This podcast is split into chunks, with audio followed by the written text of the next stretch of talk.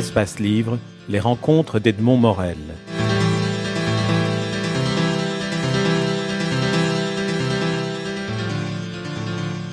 C'est en voyant votre spectacle Passage, sous-titré Jacques Mercier se raconte, que j'ai eu le sentiment de voir un homme qui choisissait d'être soi et d'y aller par paliers, passer des feux de la rampe médiatique à la solitude et au silence de l'écriture. Comment percevez-vous cette sensation que même le titre de votre spectacle invite à éprouver ce sentiment d'un passage? Oui, alors la première idée que j'ai euh, par rapport au mot passage, euh, c'est le passage direct entre la scène et ce que j'y suis, donc c'est en effet moi-même, et le public. C'est un passage qui, dans mon autre euh, vie, euh, n'est pas possible directement. Et là, sur une scène, j'ai enfin compris pourquoi les, acteurs avaient autant de plaisir à être là, mais encore plus ceux qui se racontent, les one-man showing men, etc., se racontent. Ce qui est magique avec euh, la scène, quand on s'y raconte, quand on parle de poésie, quand on parle de littérature sur scène à un public, c'est justement la chose écrite, qui est éminemment solitaire, en effet, qu'on écrit pour soi en pensant aux autres, sauf pour la poésie qu'on écrit pour soi et qui parfois est transmise aux autres. Donc quand on, quand on écrit et qu'on peut expliquer ce qu'on écrit à des lecteurs potentiels ou à des lecteurs qui sont dans la salle, alors le cercle est bouclé. Alors on a fait le tour de la communication. Ça ne veut pas dire que tout le monde va comprendre exactement ce qu'on y mettait, mais j'ai l'habitude, surtout pour la poésie, de dire que ce qu'on transmet, c'est plus une émotion, plus une vérité que une morale ou une histoire. Celle-là, elle est secondaire.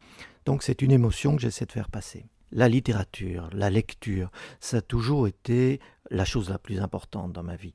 Mais on a une autre vie qui est une vie publique, qui est un métier que j'ai choisi d'abord parce que je voulais écrire comme journaliste, et puis qui, par un coup de cœur, euh, est devenu plutôt audiovisuel, et totalement.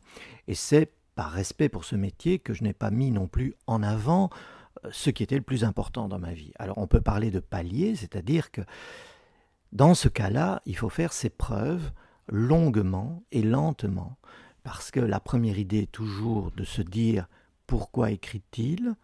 Euh, je ne peux pas à chaque fois expliquer que j'écrivais déjà à 15 ans, à 16 ans, que j'avais un premier roman qui pouvait être publié à 17 ans, enfin en tout cas j'en ai eu la proposition à Paris, et expliquer que, bon, entre-temps, ce que je fais là maintenant.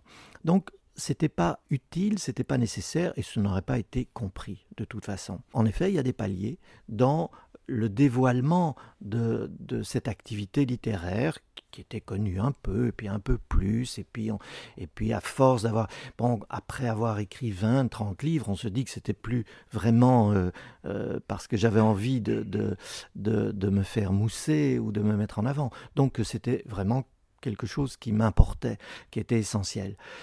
Le passage, pour y revenir, à la scène et à l'explication et à dire voilà j'écris, c'est comme toute chose faite en son temps. Euh, à un moment naturel euh, qui devait être prévu ou bien qui s'est cristallisé à un moment précis avec toutes sortes d'événements. Dans ce cas-là, ça a été euh, une conjonction de, de, deux ou trois choses. Une télé locale m'a demandé si elle pouvait tourner un film comme on le fait maintenant en radio, sur mes activités littéraires. Donc c'est passé il n'y a pas longtemps à la RTBF aussi. Et ça a déclenché forcément une explication de ce que je faisais. Quand j'ai expliqué ça et que des proches, ma femme en particulier, l'a entendu, elle m'a dit, tu devrais expliquer ça parce qu'on ne le sait pas ce qu'est la poésie. On a l'impression que c'est quelque chose de lointain, de débuleux, d'intellectuel souvent, la plupart du temps, ou bien de très bête. Et donc, euh, il faudrait que tu expliques. Et tout en continuant euh, le cheminement logique et ce tournage, j'ai eu plusieurs fois l'occasion de parler de poésie à des enfants et à des petits-enfants qui étaient ici. En disant tiens, euh, à l'école on a parlé de poésie et maman m'a dit que tu en écrivais, est-ce que tu peux m'en envoyer un? Qu'est-ce que c'est la poésie? Tout ça j'ai expliqué. Et un peu à la fois, c'est devenu évident que au fond une bonne idée serait de faire quelque chose sur scène pour expliquer ce qu'est la poésie. Le point de départ, c'était ça. Après, c'est devenu aussi, euh, par une rencontre musicale, etc., quelque chose de plus construit, euh, une mise en musique de certains poèmes, euh, une sorte de fil rouge, c'est devenu autre chose. Mais le point de départ, donc, c'était ce palier-là. Maintenant, libéré d'une partie de cette carrière médiatique, je vais sans doute appuyer encore de ce côté-là. Et je pensais à Marc Moulin qui, qui, nous a quittés il y a très peu de temps, et j'étais très heureux de voir tout à coup qu'au fond, ce qu'on retenait principalement de lui, dans les articles de presse en tout cas au départ, c'était sa partie musicale et de création. Je me le souhaite, au fond, encore que ça n'ait pas d'importance puisque je ne serai plus là. Je voudrais réagir sur deux, deux éléments que vous avez indiqués. Euh, le premier, c'est euh, c'est vrai que personne ne sait que vous êtes l'auteur d'une trentaine d'ouvrages, euh, romans, nouvelles, essais, et, donc euh, qu'il y a le, côté homme public que vous êtes qui a occulté finalement la sincérité de l'autre démarche.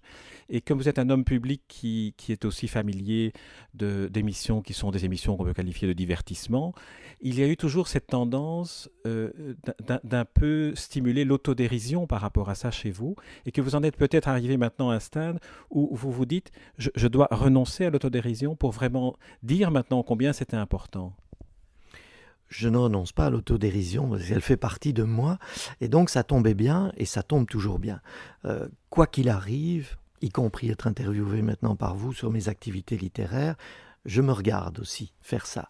Donc je, je, ne dis pas que je joue à l'auteur qu'on interviewe, mais j'ai un regard, euh, quand même, euh, tout est relatif. Hein. On n'est pas occupé de m'interview pour le Nobel de littérature. Et donc, euh, l'autodérision ne m'a jamais gêné, et je trouvais que c'était, enfin je l'ai compris très vite, que c'était logique euh, ses places à l'intérieur de.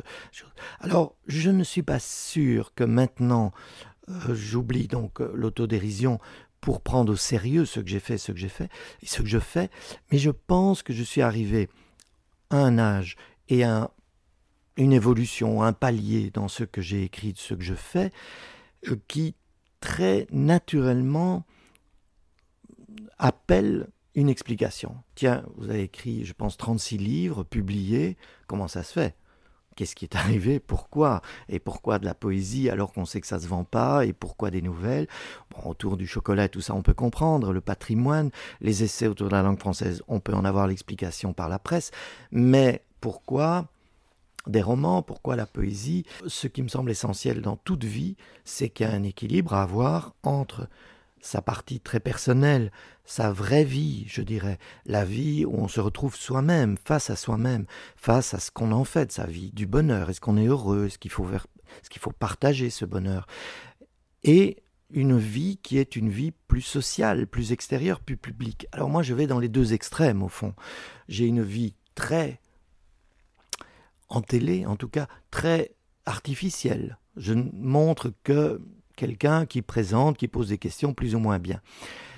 Et à l'autre extrême, j'ai des livres de poésie euh, qui peuvent se vendre, ou qui peuvent même pas se vendre, mais se répandre à quelques dizaines d'exemplaires. En radio, en télé, on est soi-même, mais on sait euh, qu'on fait de la radio, donc on, on pousse la voix. On sait qu'on est en télé qu'on est soi-même le plus possible. Je ne pose pas des questions, j'essaie qu'elles ne soient pas idiotes par exemple, mais en même temps, bah, c'est un aspect. Il faut donc les deux.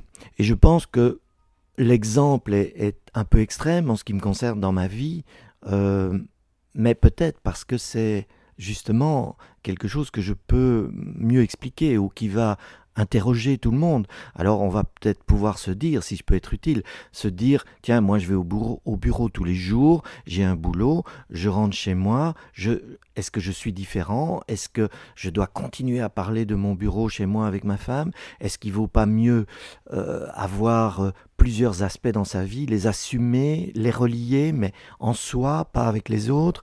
Est-ce qu'on est-ce qu'on ne doit pas faire des temps d'arrêt, des temps de de lecture, d'écriture, enfin, etc.